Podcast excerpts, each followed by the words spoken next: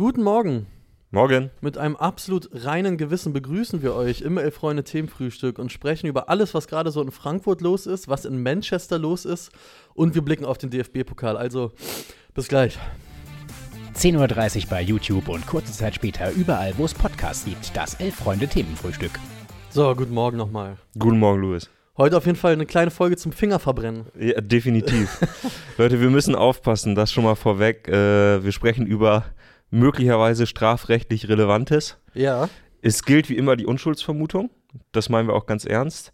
Von daher seht es uns nach, wenn wir vielleicht das ein oder andere Mal unsere Wortwahl ein wenig überdenken müssen, weil wir normalerweise keinen Crime-Podcast hier machen Richtig? und deswegen vielleicht nicht so darin geübt sind, wie man justiziabel korrekt spricht. ja. Aber da müssen wir zumindest heute mal ein bisschen aufpassen. Worauf ich auf, auch aufpassen muss, ähm, dem einen oder anderen wird es vielleicht mal aufgefallen sein.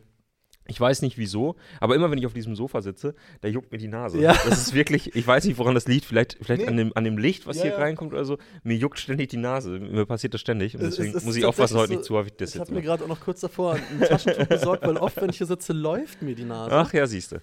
Ähm, und bevor ich dann ja hier in, in äh, unbequeme Situationen komme, ist dafür vorgesorgt. Ja, wa- was ist passiert? Darüber lass uns erstmal erstmal da, reden. Darüber lass uns erstmal reden. Was äh, steht denn im Raum überhaupt? Also, gestern der Hessische Rundfunk Ja. hat äh, die Meldung rausgegeben, dass Peter Fischer, seines Zeichens Präsident von Eintracht Frankfurt, dass der Verdacht im Raum steht, Mhm. dass es eine Untersuchung gegeben haben soll gegen Peter Fischer wegen Besitzes von Kokain. Mhm. Und die ganze Sache soll deswegen losgetreten worden sein, weil dessen 13-jähriger Sohn mit einem Schulkollegen Mhm. äh, Kokain konsumiert haben soll, woraufhin, glaube ich, die Mutter oder zumindest ein Elternteil des Freundes vom Fischersohn die Polizei informiert hat und dann sollen äh, Rückstände von Kokain auf dem Nachttisch von Peter Fischer gefunden worden sein. Ja. So, jetzt haben wir es. das war in- konjunktiv genug. Konjunktiv 4 war das. Ja. Äh, ja, muss man einfach festhalten, die, die Ermittlungen laufen. Äh, Ja. Peter Fischer wurde noch nicht verurteilt, ganz im, ganz im Gegenteil. Äh, es wurde auch, glaube ich, noch keine Anklage erhoben, sondern es wurden einfach erstmal Beweise sichergestellt. Genau. So. Wenn man natürlich diese, diese Nachricht liest, wenn man liest, dass angeblich auf seinem Nachttisch Koka Spuren von Kokain gefunden sein werden sollen, dann kann man natürlich sagen, sieht blöd aus. Sieht blöd aus. So, also äh, das ist äh, auch jetzt ernsthaft gesprochen äh, wirklich nicht lustig. Also für ihn ganz bestimmt nicht. Ja. Ähm, es ist auch einfach, es ist strafrechtlich wäre es relevant, wenn das, wenn das so wäre. Also dann wird es wirklich auch bestimmt unangenehm, unangenehm für ihn. Und dass das Ganze im Zusammenhang möglicherweise mit seinem 13-jährigen Sohn steht, ja, lässt einen auch so ein bisschen Ja. Bauchschmerzen zurück, dass man darüber nicht wirklich, nicht wirklich lustig sein möchte eigentlich. Eigentlich nicht, nee. Aber wir sind halt bei Freunde, ne? Also, es, ist schon, es ist schon ernst, aber trotzdem, also, boah, man muss jetzt echt ein bisschen aufpassen. aber ähm, meine erste Reaktion, wie wahrscheinlich von vielen da draußen zu dem Bericht, dass es so sein könnte, Mhm. war natürlich, dass ich auch gedacht habe, ja gut, also so ganz überraschend käme, käme das jetzt für mich nicht. Ja, ich meine, erstmal ist es natürlich einfach super, super unglücklich, ne? Ja. Also gerade in Frankfurt wäre er vermutlich der Erste, der überhaupt Kokain konsumiert. Glaube ich auch. Ist da nicht weit verbreitet. also da fragt man sich natürlich schon, wie kommt er überhaupt da, also wie könnte er überhaupt daran rankommen? Richtig? Weil, also wenn ich eine Stadt nicht mit Drogenkonsum in Verbindung bringe, dann ist es, dann ist es Frankfurt am Frankfurt am Main. also, äh, ja, schwierige Situation. Ähm, ja. Und auch sonst hält er sich ja, hält er sich ja eher bedeckt. Er hält sich eher bedeckt und auch, wenn man ihn so das ein oder andere Mal gesehen hat bei Fanansprachen, speziell vor Europa League-Spielen, wo er auf Bühnen stand oder zumindest mitten äh, in, in einem Pulk von vielen Fans, da wirkte der wirklich nicht aufgeputscht und total bei sich. nüchtern. Und nüchtern Nein, und jetzt müssen wir aufpassen. Also, äh, jetzt müssen wir Müssen wir echt aufpassen. aufpassen. Mir Ähm. Genau, also diese, diese Anschuldigungen stehen jetzt im Raum, äh, es wird ermittelt und viel mehr gibt es dazu bisher nicht zu sagen, abgesehen davon, dass bereits der Sprecher des Sportausschusses des Deutschen Bundestags, Mhm. jemand von den, von den Grünen, Philipp Krämer oder so, ähm, der hat bereits äh, gesagt, sollten diese Anschuldigungen äh, sich erhärten, sollte das einfach zutreffen, Mhm. dann wäre ähm, Peter Fischer als Präsident von Eintracht Frankfurt nicht mehr tragbar. Boah, ja. Das ähm, behaupte ich jetzt mal, das ist wahrscheinlich sehr naheliegend. Mhm. Also, es ist halt einfach strafrechtlich relevant. Das ist auch, Kokain steht nun gerade wirklich nicht in der gesellschaftlichen Debatte dafür, dass man, äh, dass man vielleicht mal über eine Legalisierung spricht. Im Ja. Gegenteil, da stecken auch eine Menge einfach eklige Zusammenhänge mit, mit drin. Also sei es jetzt Ausbeutung von irgendwelchen Bauern in Kolumbien, äh, sei es, wie kommt das überhaupt nach Europa ähm, und, und ganz unabhängig davon mit dem 13-jährigen Sohn. Also das ist, wenn sich das erhärten sollte, ist das einfach so unangenehm, dass ich glaube, dass er als, als Präsident eines Fußballvereins in Deutschland mit der Strahlkraft zurzeit nicht zu halten sein wird. Ja. Und der Karl-Kanal, also wenn es dann so sein würde, könnte man auch folgendes Fazit ziehen, das schreibt der Karl-Kanal schon.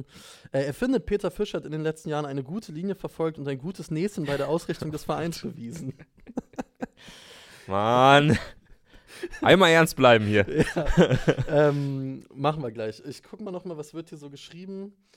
Äh, vieles davon möchte ich jetzt lieber nicht zitieren. Okay. Äh, nee, und es wäre natürlich jetzt auch mal frei von jeglicher Ironie, wäre es natürlich für Eintracht Frankfurt auch echt ein echt bitter, weil Peter Fischer auch einfach Gesicht dieses Vereins war, ne? auch über den Sport hinaus. Man erinnere sich an seine sehr klare Haltung zum Thema ähm, Mitgliedschaft, wenn man zeitgleich Mitglied in der AfD ist, beispielsweise. Ja, ja. Auch da nochmal, ne? Also die Argumentationskette, die er dort, Argumentations, die Argumentationskette, die er dort äh, verfolgt hat, die stimmt auch weiterhin. Ähm, die ist auch weiterhin stichhaltig.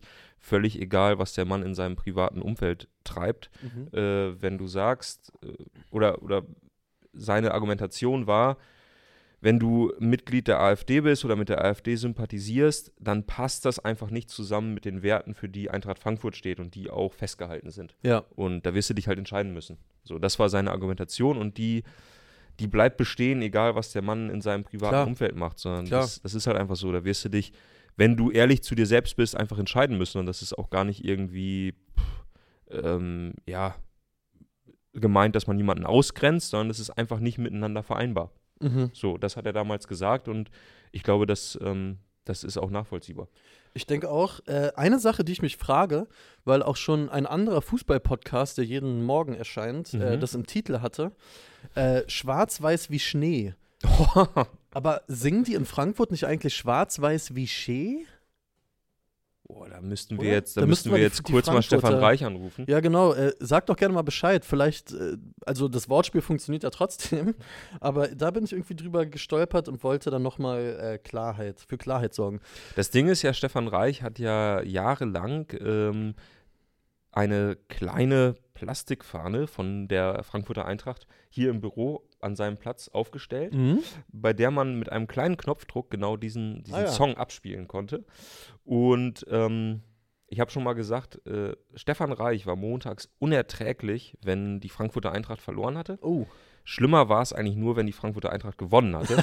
Denn dann äh, lief er wirklich äh, häufiger die erste halbe Stunde am Montagmorgen mit dieser Fahne Ah, durchs Büro und hat gewedelt und dann kam eben äh, schwarz-weiß wie Schee. Äh, nee, äh, wie, wie Schnee. Vielen Dank an alle, die mich äh, hier korrigieren. War Schnee? War Schnee. Ich, aus irgendeinem Grund dachte ich Oh immer Gott. Schnee, aber es, es war Schnee. Aber Außer- Schee ist außer auch kein Frankfurter Wort, ne? Ist auch nicht so richtig hessisch. Ja, oder? das, das stimmt. Schee. Irgendwie, dann habe ich da einem falschen Glauben aufgesessen oder ich unterliege hier einem üblen Deepfake, Ja, dem, dem die Leute mir hier äh, unterziehen. Aber nee, ich, ich glaube euch einfach mal. Ähm, man muss ja trotzdem sagen, ja, Kokain ja. und Fußball und auch die Fußball-Bundesliga, das ist ja durchaus, äh, da besteht ja durchaus, durchaus ein thematischer Zusammenhang mit Historie. Das, ja, mittlerweile ist das historisch, ja. Ich habe mir gerade noch mal, ähm, weil ich es nicht mehr ganz auf dem Schirm hatte, was da genau abging in diesem Video, dann habe ich nur eine Sekunde davon sehen müssen und hätte es wieder auswendig mitsingen können, das Christoph Daum-Video im Zug. Boah, ja, äh, Entschuldigung, war sehr laut. Äh, ja, das ist natürlich wirklich ein fantastisches Video. Das hat allerdings mit Kokainkonsum, zumindest was Christoph Daum angeht, in dem Moment, glaube ich, weniger zu tun. Ja. Äh, da sitzt er einfach nur mit sehr vielen äh, Fans im Zug und die singen über Christoph Daum. Dass er gleich Coca in Frankfurt holt. Ja. Und er, ihm ist es sehr unangenehm. Tatsächlich empfindet man in der Szene, glaube ich, sehr viel Mitleid. Se- einfach. Ich habe auch gedacht, ich habe da sehr viel Mitleid mit Christoph Daum empfunden, weil der sitzt da so total zusammengefallen in seinem, in seinem äh, Stuhl, in seinem Sitz, zumal es ein Einersitz ist im ICE, ja. also ohne Sitznachbarn. Und um ihn rum stehen so circa 20 Männer, Ja. Mitte 20 bis Ende 20, manch vielleicht auch Unternehmensfreudig, sage ich mal. Und unternehmensfreudig. Und dann dachte ich auch, was machst du in dieser Situation? Ja. L- Er du- lässt es über sich ergehen. Ne? Genau, lässt du dich drauf ein? Trägst du den Gag mit? Wirst du sauer? Rufst du vielleicht sogar irgendwie die, die Bundespolizei zum nächsten Bahnhof? Schwierig. Ich finde, er hat dann äh, den Umständen entsprechend eigentlich ganz gut gehandelt, indem er einfach da saß und Löcher in die Luft geguckt hat. Weil was bleibt ihm auch anderes übrig? Lass uns lieber in dem Zusammenhang über die wirklich ähm, amüsanten Details sprechen, Ja. äh, denn darauf wollen wir ja eigentlich zu sprechen kommen. Kokain im Fußball Mhm. gibt schon länger, hat man schon mal gehört. Und natürlich der berühmteste Fall ist Christoph Daum. Ja. Ähm, ich habe mir gestern, als diese Meldung aufploppte, dass es Ermittlungen gibt, habe ich mir noch einmal das wirklich fantastische Interview Ja. äh, auf elffreunde.de ähm, durchgelesen. Äh, wir hatten das damals im Spezial Skandale Mhm. und äh, das Interview wurde geführt mit dem äh, Rechtsmediziner, glaube ich, Ja. mit dem, mit dem Laborchef, der damals die Haarprobe genommen hat von Christoph Daum. Ja. Äh, wir werden das im, im, im Nachklapp, werden wir das äh, in die Kommentare packen, den Link, denn dieses Interview ist wirklich, man kann das gar nicht anders sagen, fantastisch. Es ist, also ungeachtet der, der, des persönlichen Schicksals, was dahinter hängt, ist die Art und Weise, wie diese Geschichte funktioniert, die ist schon sensationell. Also es geht, geht halt darum, dass er erzählt, wie diese Haarprobe zu ihm kommt Mhm. und ähm, wie sie es dann untersucht haben. Und ähm, es wurde dann später auch ein Gerichtsverfahren ähm, angestrengt, wo er eben halt auch aussagen musste, weshalb er in dem Interview sagt, er darf halt zu, über gewisse Details nicht mehr sagen, als in dem Gerichtsverfahren eben halt dann auch publik wurde Ja. oder was eben in der Öffentlichkeit bekannt ist. Aber was er darin sagt, und das ist wirklich äh, äh, großartig, ist allein die Überschrift. Wir haben nie, nie so viel Kokain in, in Haaren gefunden wie in dem Moment. und wenn ich die Zahlen noch richtig zusammenkriege, wie gesagt, das Interview verlinken wir, dann geht es darum, dass er sagt, erstmal ist es generell blöd, wenn du Kokain konsumierst, deine Haare abzugeben, weil es gibt keinen Körperteil, wo länger Kokain nachzuweisen ist als in deinen Haaren. Mhm. Und er sagt so, bei so Gelegenheitsnutzern oder bei Leuten, die das möglicherweise nur einmal konsumiert haben, da findet man irgendwie so äh, 0,5, jetzt muss ich aufpassen, Milligramm, Nanogramm. Ja. Also so, so, ne? Und bei Christoph Daum waren es 70. Ich meinte so, ja, da kannst du halt einfach als erfahrener Laborchef, da kannst du auch nicht mehr viel ausrichten. Also da redest du dann nicht mehr darüber, so, ja, ist auch blöd, auch beim Backen vielleicht Ja, irgendwie ja. mal was dazwischen gekommen oder so, sondern das einfach, also das ist ganz klar, wo der Hase hinläuft. Jo. Und das Fantastische in diesem Interview ist halt eben die Geschichte, dass, dass Rainer Kallmund, der ja auch, glaube ich, in diesem Fall so ein bisschen die Rolle des Uli Hoeneß äh, des FC Bayern oder von Bayer Leverkusen gespielt hat, nämlich ich halte an meinem Trainer fest und das wird sich alles auflösen. Und Ja. äh, der ist zum, äh, zum Labor gekommen, als es dann eben diese, diese Probe wurde dann eben äh, untersucht und der in dem Interview erzählt der Chef oder dieser, dieser Laborant, der Rechtsmediziner erzählt sehr genau, wie das dann gemacht wird.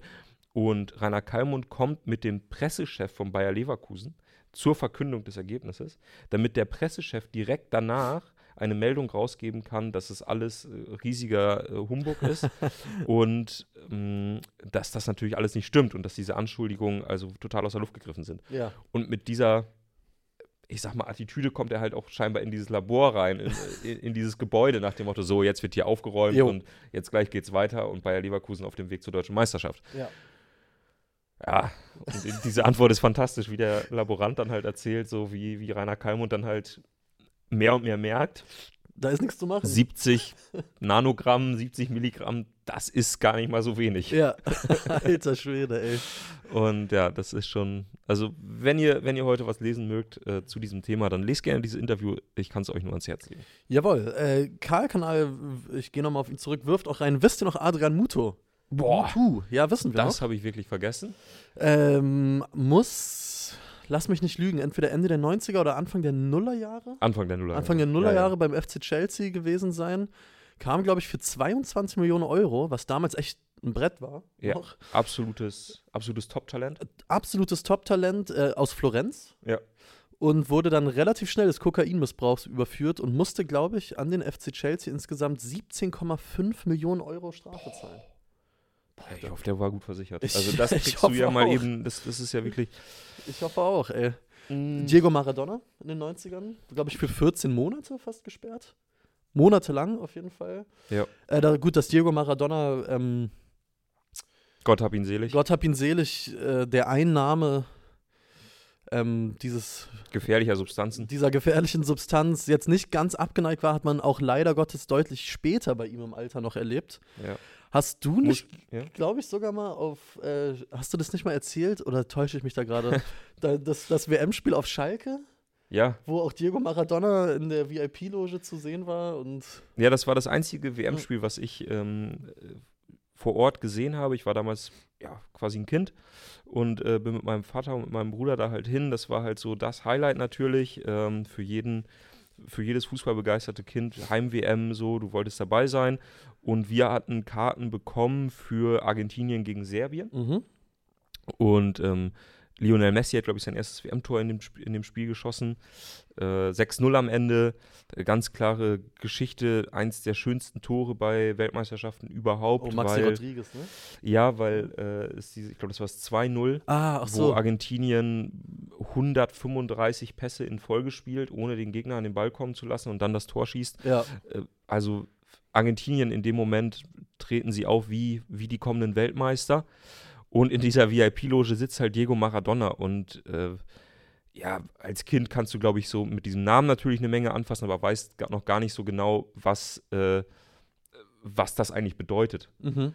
Und Maradona äh, äh, kommt halt quasi wie der Papst nach der Wahl äh, auf diese VIP-Loge, äh, auf diese Tribüne äh, und, und, und streckt die Arme so raus ja. und das ganze Stadion feiert. Ja. den, Ne? Und dann beginnt halt so diese argentinische Party und er tanzt da und geht total ab. Und ich glaube, die Szenen waren bei weitem nicht so schlimm wie bei der WM 2018. Da war es wirklich übel Oh auf ja, der, auf der Loge, Russland, äh, wo er da zurückgehalten werden musste.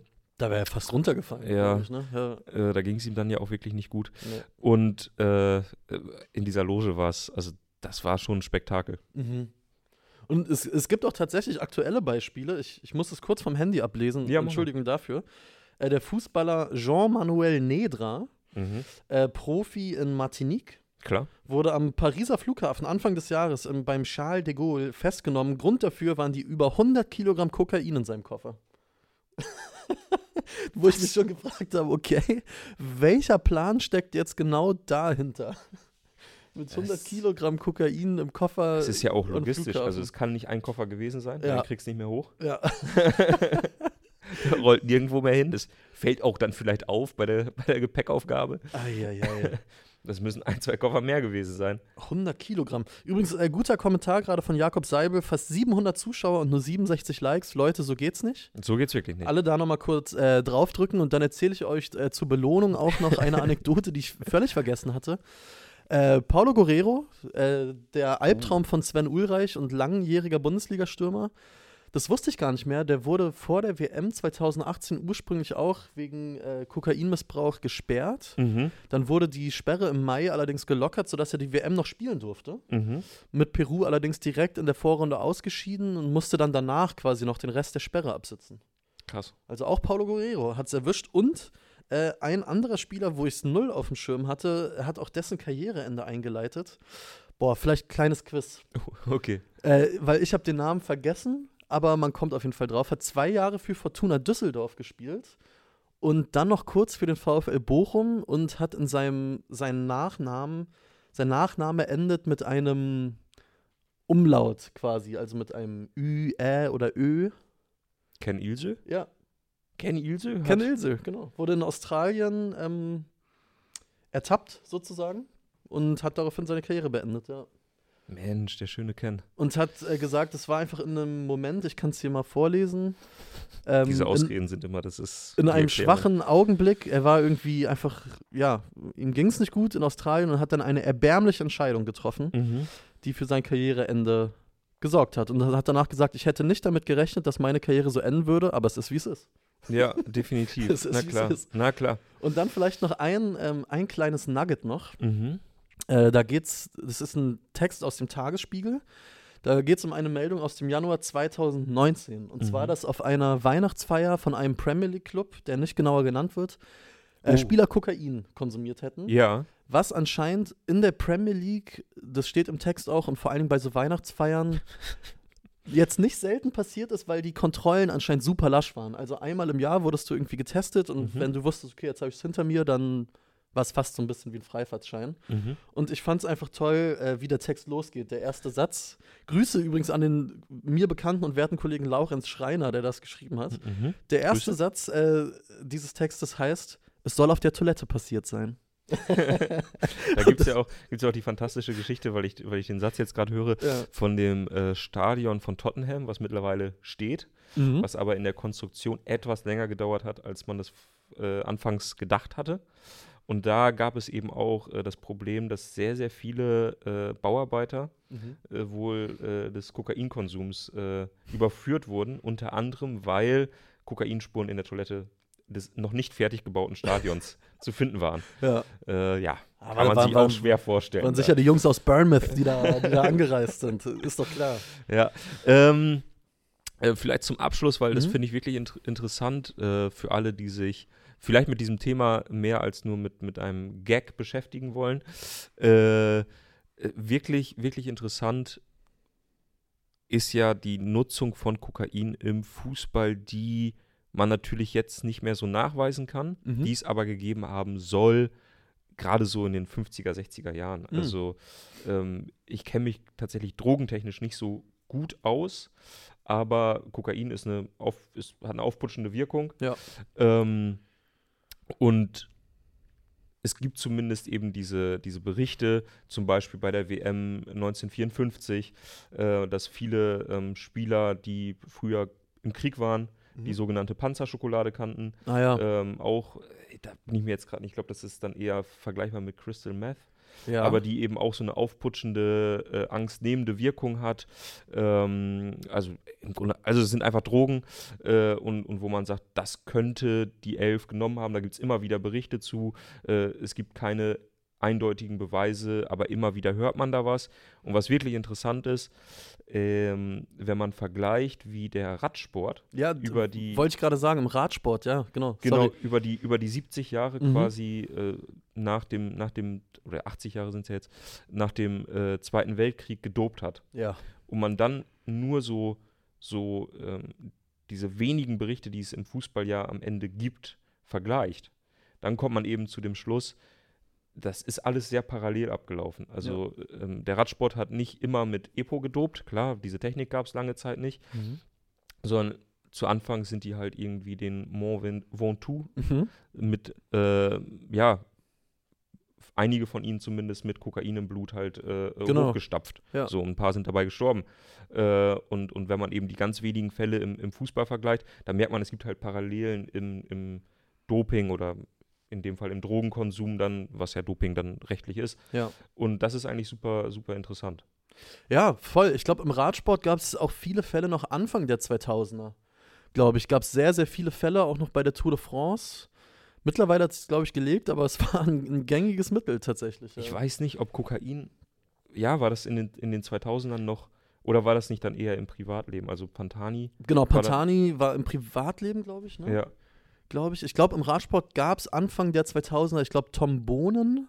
Ni- Wir müssen aufpassen. Nieder niederländischer Sprinter, glaube ich. Boah, ja, wirklich, also soll oder kann sein. Ich, Ja. ich bin mir aber sicher, dass der da irgendwie verwickelt war. Also da war noch eine ganze Menge los auf jeden Fall. Ich weiß nur, dass zum Beispiel im Basketball ist es ganz anders in der NBA. Okay. Da ist es, da war, glaube ich, Kokain nie wirklich ein Problem, außer vielleicht auch so in den 50ern, 60ern, aber im Basketball wurden einfach ganz viele Spieler quasi auf Cannabis Ah. getestet oder auch äh, mit Besitz erwischt. Und in der NBA wird mittlerweile nicht mehr bei den Doping- oder Doping- oder Drogentests auf Cannabis kontrolliert. Ah, Tatsächlich, weil es einfach irgendwann so war, dass so viele Spieler äh, das, das genutzt haben, dass die NBA irgendwann auch, glaube ich, in Zusammenarbeit mit der Spieler gesagt hat, äh, wir testen darauf jetzt nicht mehr. Vor allem nicht im Sommer, quasi, wenn, wenn keine Saison ist. Ja. okay, na klar. Äh, das sowieso, äh, allerletzter Punkt dazu im, im Fußball, weil du das gerade schon mal gesagt hast, es ist halt einfach absurd, wie wenig getestet wird. Ne? ja, genau. Also ob man das jetzt gut findet oder schlecht findet, aber es ist einfach absurd, Ja. wie wenig getestet wird im Fußball generell, Ja. gerade im Vergleich zu anderen Sportarten. Und immer wieder fällt es auf, wenn Olympische Spiele anstehen Mhm. und dieser Vor Vorkader für die deutsche Olympiamannschaft bekannt gegeben wird. Weil sich dann immer wieder Bundesliga-Profis darüber aufregen oder total erstaunt sind. Ich glaube, Niklas Stark war mal so ein Beispiel, Mhm.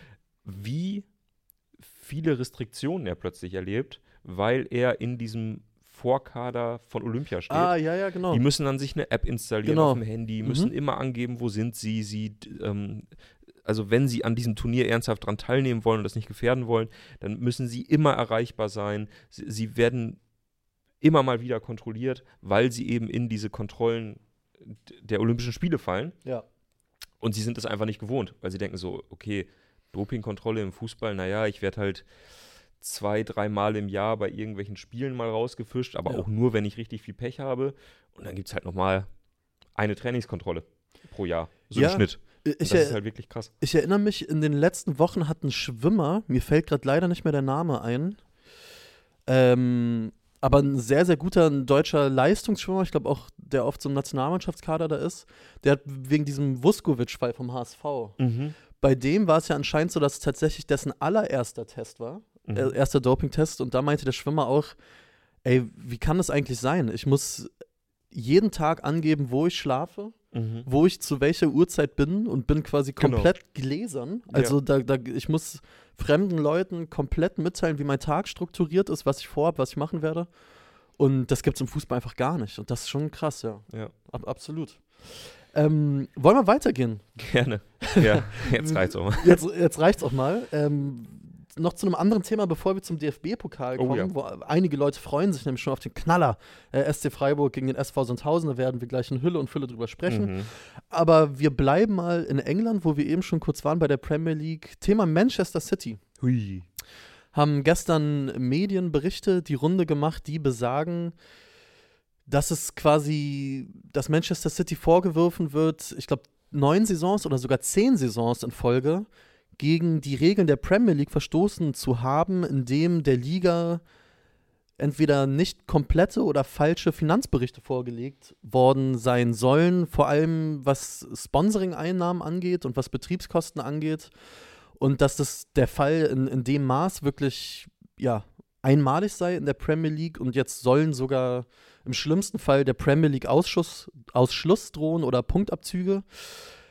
Ich sag mal so, ist jetzt nicht das erste Mal, dass Manchester City irgendwie mit solchen Sachen konfrontiert worden ist. Deswegen meine Frage an dich. Glaubst du, da passiert irgendwas? Boah, schwierig. Also, nach allem, was ich gelesen habe, könnte ich es mir, ohne dass ich jetzt Jurist bin, aber rein Ja. rechtlich das schon vorstellen, weil wir haben vor ein paar Jahren, ähm, ich glaube so 2019 rum müsste es gewesen sein, hatten wir eben diesen Fall, dass Manchester City der Ausschluss aus der Champions League drohte. Mhm. Und damals hat der, der Kass gesagt, ja, äh, und das ist ja quasi jetzt auch das, wo, worauf es hinausläuft. Der, der Kass hat gesagt, da gibt es eine Menge, ähm, was Manchester City vorgeworfen wird und was stimmen könnte. Allerdings sind die Beweise quasi verjährt, also die Fälle sind verjährt und wir können da nichts mehr machen, weshalb Manchester City eben äh, nicht ausgeschlossen wurde. So, Mhm. das mal so grob dargelegt. Und ähm, es geht, wie du gerade schon gesagt hast, vor allem darum, dass man, äh, dass man eben dieses Financial Fair Play im Grunde umgangen hat, Ja. indem man, also du darfst halt im Financial Fair Play nicht viel mehr ausgeben, als du einnimmst. So, das jetzt auch wieder ganz, ganz grob, Ganz ne? basic, wir, wir, ja. wir streifen das Ganze nur. Aber äh, Manchester City hat das Ganze umgangen, ähnlich wie Paris zum Beispiel auch, indem sie Sponsoring, äh, Sponsoring-Gelder angenommen haben, die weit über dem liegen, was eigentlich marktüblich ist. Ja. Also irgendwelche äh, äh, Staatsunternehmen haben eben gesagt, hier, ihr habt doch da hinten links noch eine Werbebande, Genau. die hätten wir gerne. Und was kostet die denn bei euch? Und dann hat Manchester City gesagt, boah, also da ihr ja eh Geld ohne Ende habt und euch der Laden hier ja eh gehört, Ja, genau. wir aber jetzt gerade mal irgendwie Geld brauchen, so dass das Financial Fair Play äh, da nicht reagiert, würden wir jetzt mal sagen 200 Millionen genau. für die Werbebande da vorne. Und dann hat das Staatsunternehmen gesagt, oh, das ist für- uns ein fairer Preis. Ja. Machen wir das doch mal. Ja. So, auch da, grob gesagt, lief es. Mhm. Und da hat dann eben, äh, hat dann eben, ähm, ja, äh, der Verband gesagt, dass das so funktioniert es halt nicht. Also das, das, so läuft es nicht. Es muss irgendwie einen Gegenwert haben, der einigermaßen reell zu dem ist, äh, ja, der der Markt halt eigentlich so hergibt. Genau. So. Und damals hat der Kass halt eben gesagt, naja, also da gibt es schon eine Menge, was im Unklaren ist, aber wir können hier nicht mehr viel machen. Und jetzt eben hat die Premier League als Verband quasi, äh, ja, ist dem Ganzen hinterhergegangen Mhm. und hat gesagt, wir gucken uns das nochmal an. Und bei denen sind die, sind die Sachen scheinbar nicht verjährt, so habe ich es Genau. verstanden. Ja. Und da hat man gesagt, okay, zum einen stellen wir uns halt eben die Frage, wie sind eure Einnahmen zustande gekommen? Das ist uns unklar, das, ähm, das scheint uns auch alles nicht ganz korrekt. Und zum anderen soll Manchester City eben, gerade was so die Ausgaben, sprich Spielergehälter, Trainergehälter etc., dort seit Jahren nicht kooperieren Genau. und ständig falsche Bilanzen Ja. angeben, die immer wieder korrigiert werden müssen. Und da sagt jetzt die Premier League, das reicht uns jetzt, ähm, wir, wir, wir strengen hier ein Verfahren an. Und das ist ja durchaus interessant. Da ist natürlich dann am Ende die Frage, wie, wenn du jetzt gerade auch schon sagst, so Ja. ein Liga-Ausschluss stünde bevor, wie viel Interesse hat denn die Premier League daran, dass ein Club wie Manchester City am Ende den Bach runtergeht, Genau. zwangsabsteigt? Gerade vor dem Hintergrund, dass ja immer, immer mehr Vereine in der Premier League einfach Staatsunternehmen sind. Jetzt zuletzt Newcastle United. Genau. Wie viel Interesse haben die denn wirklich daran? Sie lassen es halt die ganze Zeit zu. Wenn du einmal anfängst, ist es halt der Präzedenzfall. Der, dann müsstest du eigentlich auch alle anderen Vereine nochmal kontrollieren. Genau. Wie sieht es bei denen aus? Von daher, meine persönliche Meinung, ich glaube noch nicht so recht dran. Genau, und ich glaube, genau bei dem letzten Punkt ähm, liegt, liegt der Hase im Pfeffer? Ja, Sagt man so, ne? ja sag mal. Ich so. wollte gerade sagen, liegt der Hase begraben, wollte ich gerade sagen, aber da, ich glaube, das ist eher der Hund, ne? Da liegt genau. der, ja. Aber wo hat der Frosch die Locken denn jetzt? Wo, wo, hat- wo hat der Frosch die Locken? Wo holt der Bartel den Moos? ähm, ich glaube, ehrlich gesagt, wegen dem letzten Punkt, den du ansprichst, A, Premier League, bestes Beispiel Newcastle United, ähm, weiß man, was Einstiege von außerhalb angeht, da werden eh mal beide Augen zugedrückt. Und was Thema Präzedenzfall angeht, ich kann mir, ich glaube, da passiert gar nichts. Vielleicht kriegt City eine Geldstrafe, vielleicht werden sogar, aber nicht mal das kann ich mir vorstellen, zwei, drei Punkte abgezogen. Ich glaube, dieses Thema wird absolut versanden, weil die Premier League kein Interesse daran hat, einen ihrer größten oder eine ihrer größten Marken auf eine Art und Weise zu bestrafen, dass es für die Liga selbst quasi schon geschäftsschädigend wird. Mit der Frage verbunden, was ist dann mit allen anderen Teams? Thema FC Chelsea, was da gerade mit den ganzen Vertragslaufzeiten passiert, die ja auch im Endeffekt einfach Bilanztrickserei sind. Ich kann mir nicht vorstellen, dass Manchester City da irgendeine große Gefahr droht. Ich finde es gut, dass darüber berichtet wird, ist auch total wichtig. Mhm. Auch wenn es jetzt, glaube ich, niemanden wirklich überrascht, dass bei Manchester City finanziell vielleicht ein bisschen gefuscht wird. ich glaube aber nicht, dass die Premier League oder die FA in dem Fall da durchgreift. Ich kann es mir einfach nicht vorstellen. Dazu ist auch das Financial Fair Play, auch wenn manche andere Clubs da schon Transfersperren mal bekommen haben für ein halbes Jahr. Wenn man alles zusammennimmt, wie sowas bislang geahndet worden ist im Weltfußball, sehe ich einfach nicht, dass da groß was passiert. Ja, mir fehlt da auch so ein bisschen der Glaube. Was natürlich dann immer gerne gemacht wird in solchen Fällen, ist Punktabzug in Situationen, in denen es äh, den Verein nicht mehr besonders interessiert. Ja. Dass man vielleicht mal sagt, Manchester City, minus 20 Punkte zu einem Zeitpunkt der Meisterschaft, wo sie wissen, okay, das Ding holen wir dieses Jahr sowieso nicht mehr. Ja, Und im allerschlimmsten Fall spielen wir ein Jahr lang nicht international. genau. Das ist doof, äh, das tut uns auch weh, aber das ist dann so, nur aus dem Bauch heraus meine, meine Vermutung. Meine auch. Äh, Hendrik entschuldigt sich für die Verspätung. Ist doch überhaupt gar kein Problem. Herzlich willkommen. Auch noch Hast mal was verpasst heute? Du hast Nee, was Quatsch. verpasst. Auch nochmal herzlich willkommen an all die 739 Leute, die gerade zugucken. Abonniert uns gerne. Lasst uns einen Daumen da. Wenn ihr uns als Podcast hört, lasst uns eine Bewertung da. Äh, wir freuen uns, wenn ihr hier immer weiter reinschaut. Wir machen das täglich, werktäglich um 10.30 Uhr. Äh, und deswegen kommen wir jetzt, würde ich auch sagen, mal zum heutigen DFB-Pokal. Endlich Sport. Endlich Sport. Es ist immer noch ähm, irgendwie ein bisschen komisch. Letzte Woche wurde schon DFB-Pokal gespielt, diese Woche wieder, aber wir sind immer noch in der gleichen Runde im Achtelfinale. Das nervt so krass, ne? Und auch, dass die Anstoßzeiten quasi so aufgesplittet sind, weil klar braucht der absolute Vollknaller SC Freiburg gegen den SV Sandhausen den Einzelslot um 18 Uhr, damit auch ganz Fußball Deutschland da vor den Empfangsgeräten sitzen kann. ähm, Das ist ja wirklich so, ach, jetzt gehen wir schon wieder weg, aber Ja, das ist egal, ja wirklich so das Grundproblem äh, des Fußballs, vor allem des deutschen Fußballs, dass man einfach die Annahme hat, dass alles, was gezeigt wird und alles, was gespielt wird, hochinteressant ist. Ich will das Ja. den Fans von Sandhausen oder Freiburg überhaupt nicht absprechen. Das ist gerade für Sandhausen ein super wichtiges Spiel. 100 Pro. Äh, die Jungs, die äh, da immer mitfahren, die werden dem Ding dermaßen, äh, äh, äh, die werden das Ding dermaßen herbeisehen und, Ja. und hoffen auf die große Überraschung, keine Frage. Aber das wird im Fernsehen von den wenigsten verfolgt werden. Ja, Also nehme ich an. absolut. Bei allem, was man ja auch sieht, wie werden Einzelspiele von Leverkusen und Wolfsburg angenommen, ähm, wie ist denn die Quote bei RB Leipzig gegen Hoffenheim im Fernsehen, Ja. das interessiert die Leute einfach nicht. Ja. Also nicht im Einzelnen. Als Gesamtkunstwerk schon. Und Genau. ey, dass man jetzt auch noch wirklich anfängt, ich meine, es wird ja immer schlimmer, demnächst, DFB-Pokal im nächsten Jahr wird es noch schlimmer, da ein Einzelspiel nach dem anderen. Leute, ey, ist krass, ne? was haben wir jetzt? Achtelfinale, ne? Achtelfinale und wir spielen es über zwei Wochen und jedes, jedes einzelne Spiel einzeln. Ähm, Das nervt ja schon in der Champions League und das sind Genau. ja die allergrößten Spiele, die es irgendwie gibt, aber selbst da nervt es total, dass, dass man da über Wochen diese Runde streckt.